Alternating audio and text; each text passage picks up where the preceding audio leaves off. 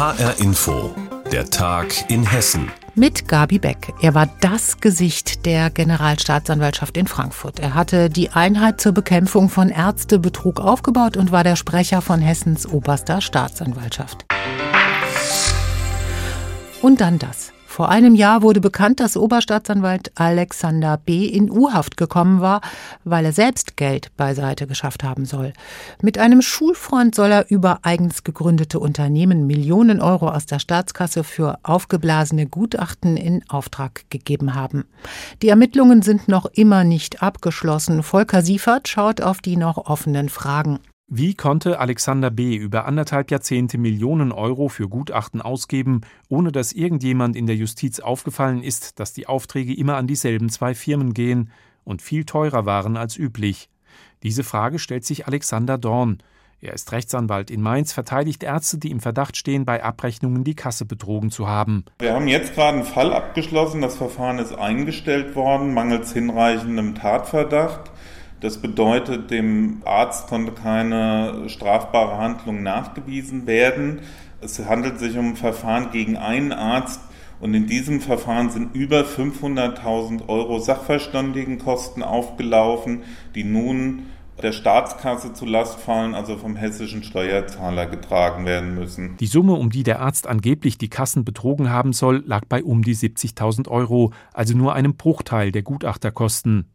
Laut Alexander Dorn hätte die Masche mit den aufgeblähten Gutachten auffallen müssen. Ich glaube, dass es eine Frage der Zivilcourage gewesen wäre, dass auch die anderen Staatsanwälte, die beim hessischen Generalstaatsanwalt sind, hätten hinterfragen müssen, was dort vor ihren Augen passiert. Ich habe gleichsam in dem letzten Schriftsatz, den ich in dieser Sache gemacht habe, Dienstaufsichtsbeschwerde auch erhoben gegen den unmittelbaren Vorgesetzten von Herrn B.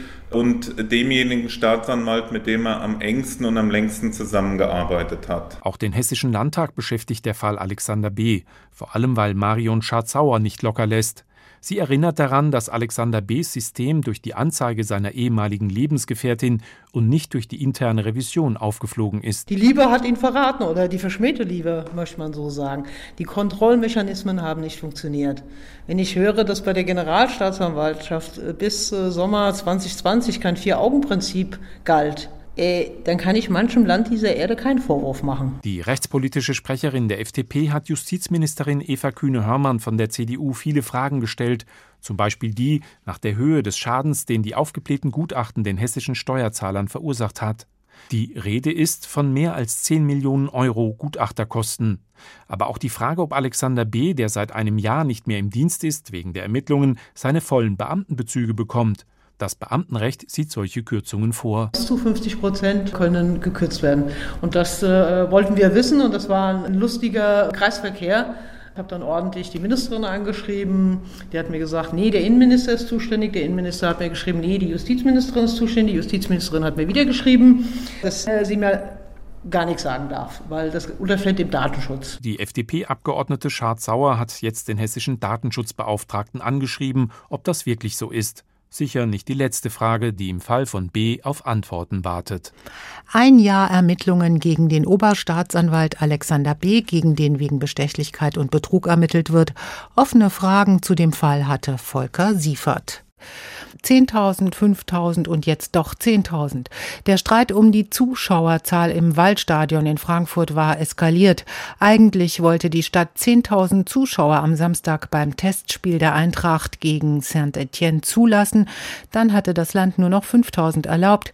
Die Eintracht wollte dagegen gerichtlich vorgehen. Jetzt aber hat das Sozialministerium eingerenkt und nun doch 10.000 Zuschauer erlaubt.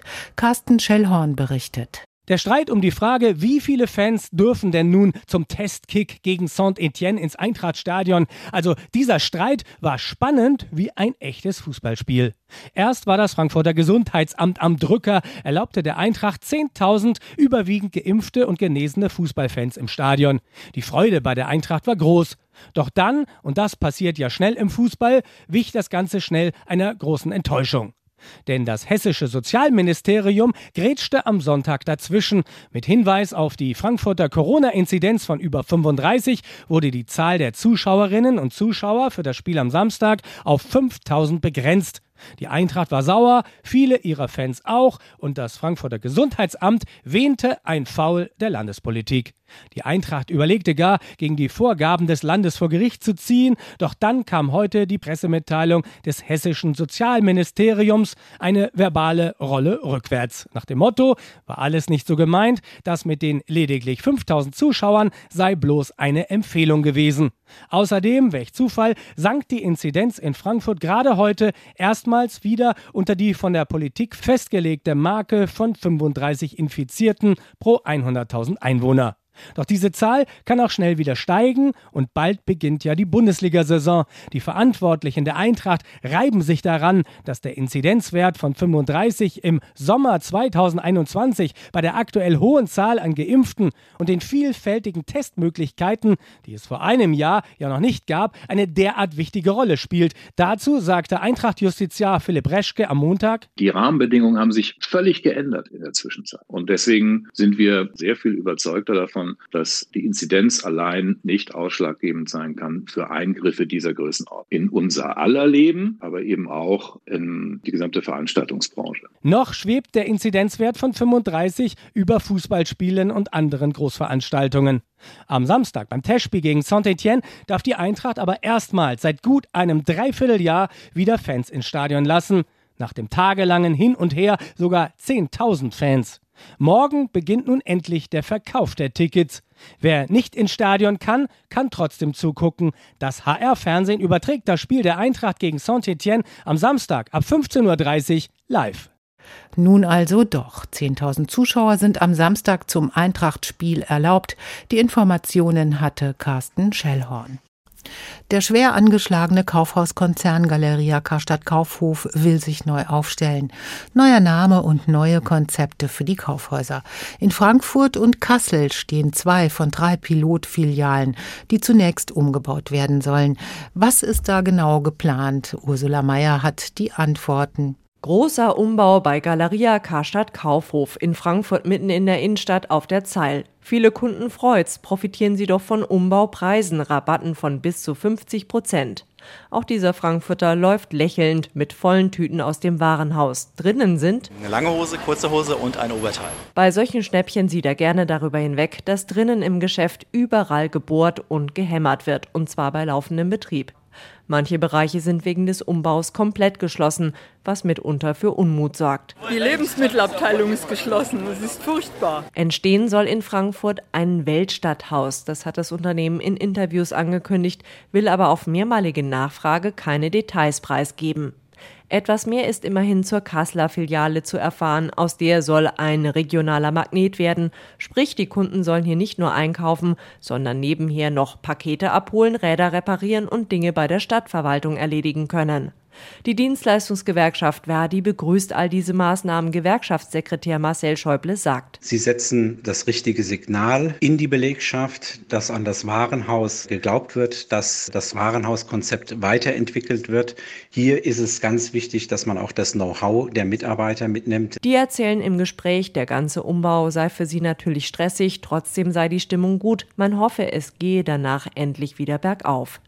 Es braucht solche neuen Konzepte, meint auch Kai Hudetz, Geschäftsführer vom Institut für Handelsforschung Köln. Wir brauchen konsequente Verknüpfung mit Gastronomie und Events Pop-up-Stores und der Marktplatzgedanke muss noch stärker verankert werden. Denn all das würde die Menschen von ihrem Sofa zu Hause wieder in die Warenhäuser vor Ort ziehen. Ob es die wirklich braucht oder nicht, da sind Passanten unterschiedlicher Meinung. Also ich fände es sehr wichtig, dass hier das Kaufhaus auch erhalten bleibt, was wirklich so eins der wenigen Kaufhäuser ist, wo so umfassend das Sortiment auch ist. Ist nicht nötig. Also ich finde, man bestellt ja auch viel online. So geht das Zittern um Galeria Karstadt Kaufhof und und die anderen traditionellen Warenhäuser trotz aller neuen Konzepte immer weiter.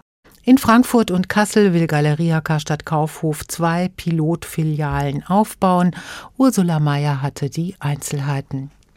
Viele in Mittelhessen hatten sich schon darauf gefreut. Aber jetzt darf Nena Mitte September in Wetzlar nicht auftreten. Der Konzertveranstalter hat das Konzert mit Nena beim Wetzlarer Strandkorb Festival abgesagt. Der Grund, bei einem Konzert in der Nähe von Berlin hatte die Sängerin ihr Publikum ermutigt, sich nicht an das Hygienekonzept zu halten und nach vorne zur Bühne zu kommen. Klaus Pradella berichtet. Es war nicht das erste Mal. Die 61-jährige Nena ist in den letzten Monaten schon häufiger aufgefallen mit Äußerungen, die sie in die Nähe von Corona-Leugnern brachten. Dabei lobte sie unter anderem Menschen, die sich an einer Großdemonstration in Kassel beteiligten gegen die Corona-Maßnahmen.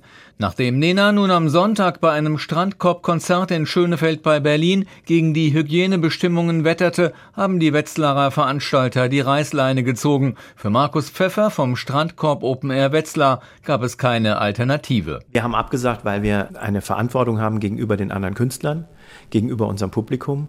Und wenn es einen Künstler gibt, der dieses Konzept nicht trägt, dann gefährdet das eben die anderen Konzerte auch und das wollen wir nicht machen. Genau aus diesem Grund hatte der Veranstalter auch schon vorgesorgt. Schließlich war Markus Pfeffer die Einstellung Nenas zum Thema Corona bekannt. Wir waren vorgewarnt. Wir wussten, dass sie sicherlich ein, ein schwieriger Charakter ist, aber wir haben schon zweimal mit ihr zusammengearbeitet und da hat es sehr gut funktioniert.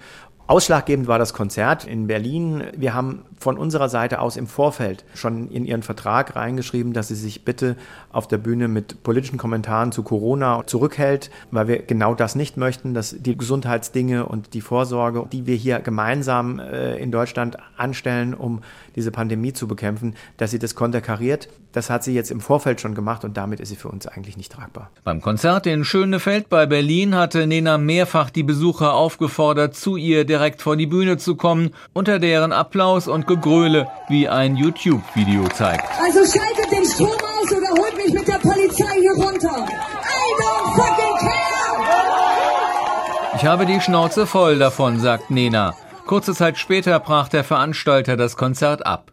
Sein Konzept ist genau das gleiche wie das ab 20. August mit zahlreichen Künstlern in Wetzlar. Das Konzept sieht vor, dass wir Strandkörbe haben und in diesen Strandkörben sitzen die Leute ganz alleine, zu zweit, ganz kuschelig, ganz bequem, auch vor Regen äh, geschützt und haben von jedem Strandkorb aus eine optimale Sicht auf die Bühne. Das funktioniert alles super und das Hygienekonzept ist so, dass wir auf der ganz, ganz sicheren Seite sind und das war uns und auch den Bands ganz wichtig. Probleme mit diesem Format hatte es vor kurzem aber auch mit Helge Schneider gegeben. Der hatte ein Strandkorbkonzert in Augsburg abgesagt. Markus Pfeffer ist doch dieser Fall bekannt. Das Problem ist, dass Helge Schneider dieses Konzept sich irgendwie nicht zu Gemüte geführt hat im Vorfeld und nicht wusste, was auf ihn zukommt. Bei ihm lag es einfach daran, dass er gesagt hat, das Publikum ist ihm zu weit weg. Und das hat ihm alles nicht so gefallen. Er hat sich aber mittlerweile beruhigt und spielte anderen Strandkorbkonzerte auch. Für Nena wird es dagegen zumindest in Wetzlar keinen Auftritt geben. Ihr Management war heute für eine Stellungnahme nicht zu erreichen.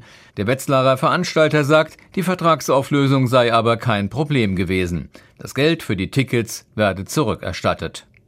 Kein Nena-Konzert in Wetzlar, weil Nena sich bei einem anderen Konzert über die Corona-Regeln hinweggesetzt hatte. Das war ein Bericht von Klaus Pradella und das war der Tag in Hessen. Mein Name ist Gabi Beck. Die Sendung finden Sie täglich auch als Podcast auf hrinforadio.de.